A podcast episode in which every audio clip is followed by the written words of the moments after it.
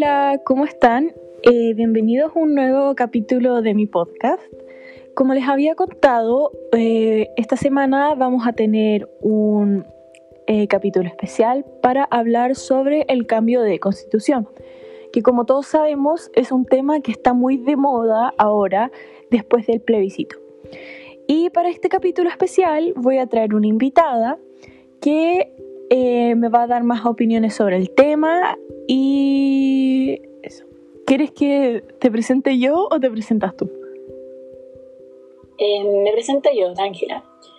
Hola, mucho gusto. Mi nombre es Trinidad Felbol y estoy demasiado feliz de poder acompañarlos y participar en el capítulo de hoy. Eh, bueno, como te comenté, hoy vamos a hablar sobre la Constitución y la idea es que mostremos como los distintos argumentos a favor y en contra del cambio de Constitución para que los oyentes se informen. Sí, perfecto. Eh, podríamos ir como presentando cada uno un punto de vista, ¿no? Eh, sí, o sea, como esa es la idea. Entonces, que una de nosotras presente como eh, quién está a favor y sus argumentos y la otra quién está en contra y también sus argumentos.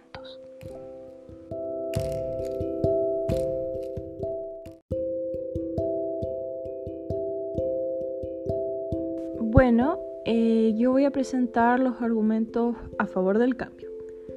Eh, uno de los principales cambios que se quieren hacer en la Constitución es el tema de la salud, ya que en Chile la diferencia entre el sistema público y privado es enorme. Tal como el doctor José Miguel Bernucci, secretario nacional del Colegio Médico de Chile, afirma que el problema que estamos teniendo y que se ha ido incrementando con el tiempo es el de las marcadas diferencias en las experiencias que están teniendo los pacientes en el sistema público versus el privado.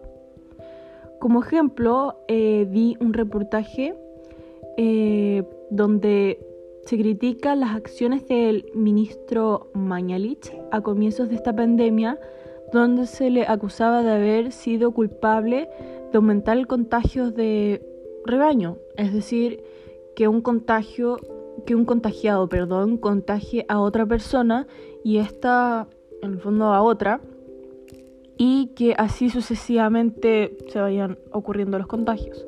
Y esto ocurrió debido a la mala distribución de los exámenes PCR en los sectores pobres del país. Sí, es verdad que hay una segregación muy grande en nuestro país y que debe ocurrir algo para cambiarlo. Sin embargo, un cambio de constitución no, no garantiza un cambio radical como la gente espera. Porque Chile no es un país con demasiados recursos lo cual se debe elegir qué es lo que urge más mejorar. Y en verdad esto es bastante complicado. Quiero decir, o sea, ¿quién merece más fondo? ¿La educación, la pobreza o la salud? Entre muchísimos otros, en verdad, no solo esos tres. Eh, bueno, a lo que voy es que es muy difícil elegir a quién ayudar y a quién no. Ahora, si el Estado estuviese obligado a financiar todas las anteriores, tendría que aumentar el dinero estatal. Pero ¿cómo se financia el Estado? El Estado es financiado en su mayoría por la potestad tributaria del Estado, que son los conocidos impuestos.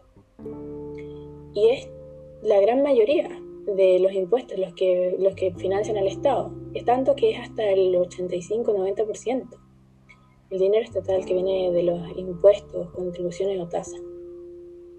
Y como sabemos, estos impuestos vienen de los por lo que finalmente, para poder financiar más cosas el Estado no tiene dinero para financiar, la única solución sería aumentar los impuestos de los propios chilenos.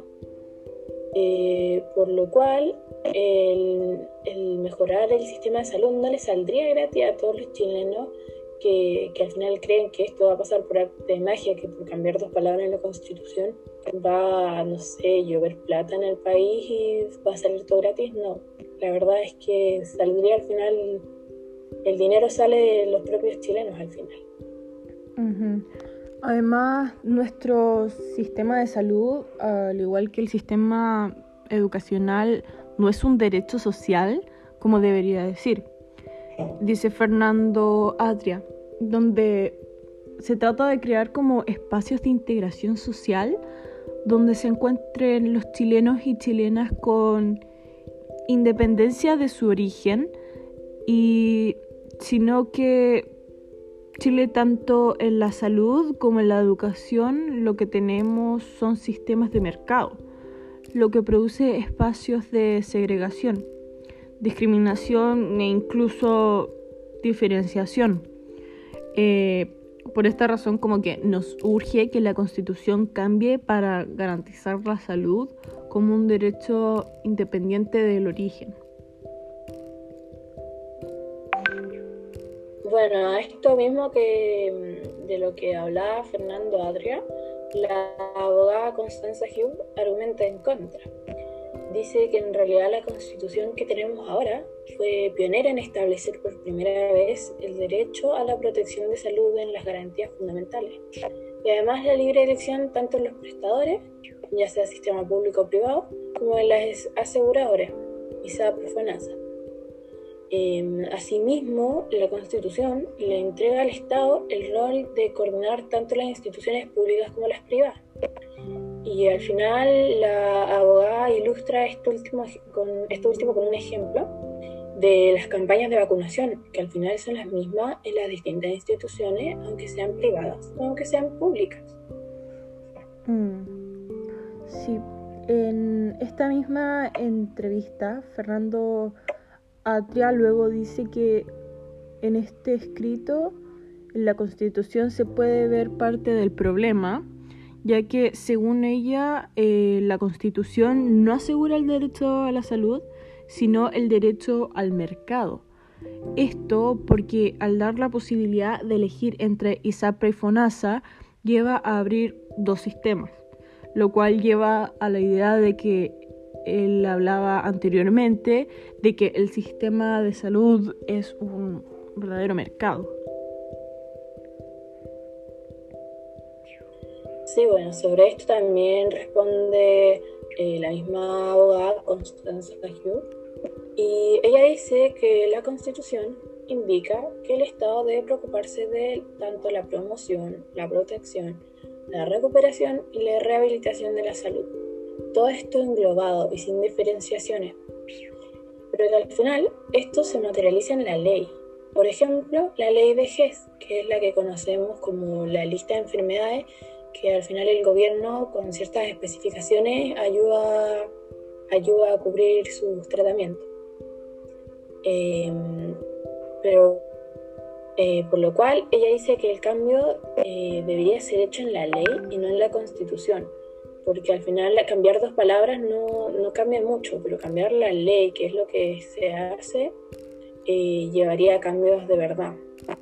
Y además agrega sobre esto que repite tanto eh, Fernando Atria, que en ninguna parte del artículo se habla del mercado, que al final esas son como interpretaciones, pero la Constitución no dice en ninguna parte mercado, eso como acabo de decir, es una interpretación. Mm. Sí. Eh, después, Jalo, el ex ministro Francisco Vidal, quien eh, explicó cómo el ISAPRE solo tiene el 18%, o sea, 3 millones, eh, de los chilenos, mientras que el FONASA tiene el 80%, o sea, 15 millones. Y como al sumar todo el grupo mayor del 80%, da 420 mil millones de pesos y el grupo menor da 252 mil millones de pesos, dando así un doble del sistema en el cual el ISAPRE es negocio y FONASA en el fondo no. Lo cual en la nueva constitución habría que ser el derecho de salud con un seguro único, donde el dinero de la ISAPRE y FONASA se junten como un seguro único, lo cual daría más recursos. Y finalmente, si se quiere tener un seguro complementario, sí puede ser, pero el 7% se vaya eh, solidariamente a un seguro único.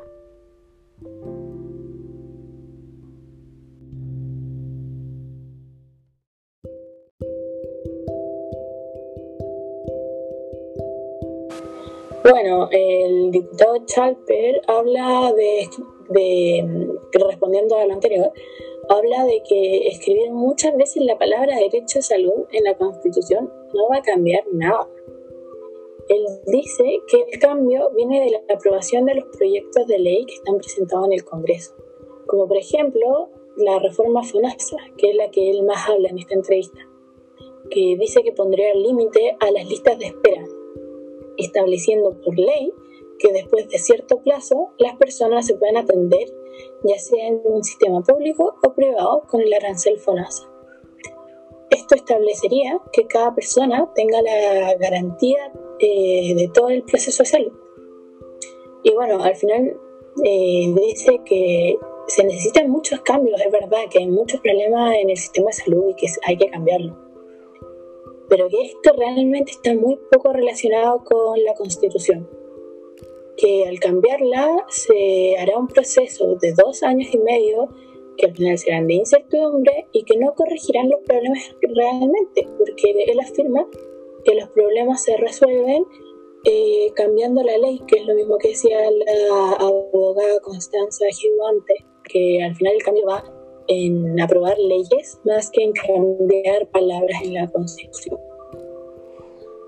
Mm, sí, bueno, la verdad es que todos tienen sus puntos y hay mucho que decir, pero nos vamos a quedar como hasta aquí con esta entrevista. la verdad me parece súper bien, porque si no podríamos estar muchas horas hablando de lo mismo. O sea, hemos estado todo este rato hablando como de la misma entrevista, así que yo perfecto comprarlo acá.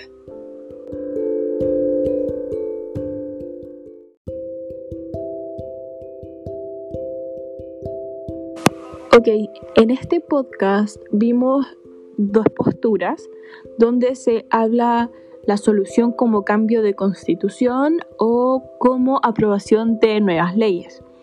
Pero bueno, eh, la verdad es que ya se hizo el plebiscito y ya tenemos el resultado. Solo con el tiempo podríamos saber qué postura era más correcta. Eh, ¿Hay algo más que quieras agregar, Trini?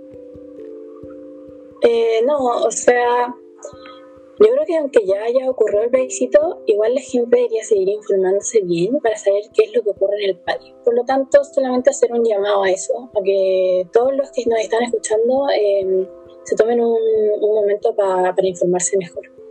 Sí, em, yo pienso en verdad lo mismo y bueno, eh, muchas gracias por acompañarnos, Trini.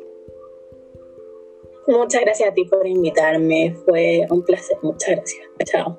Chao.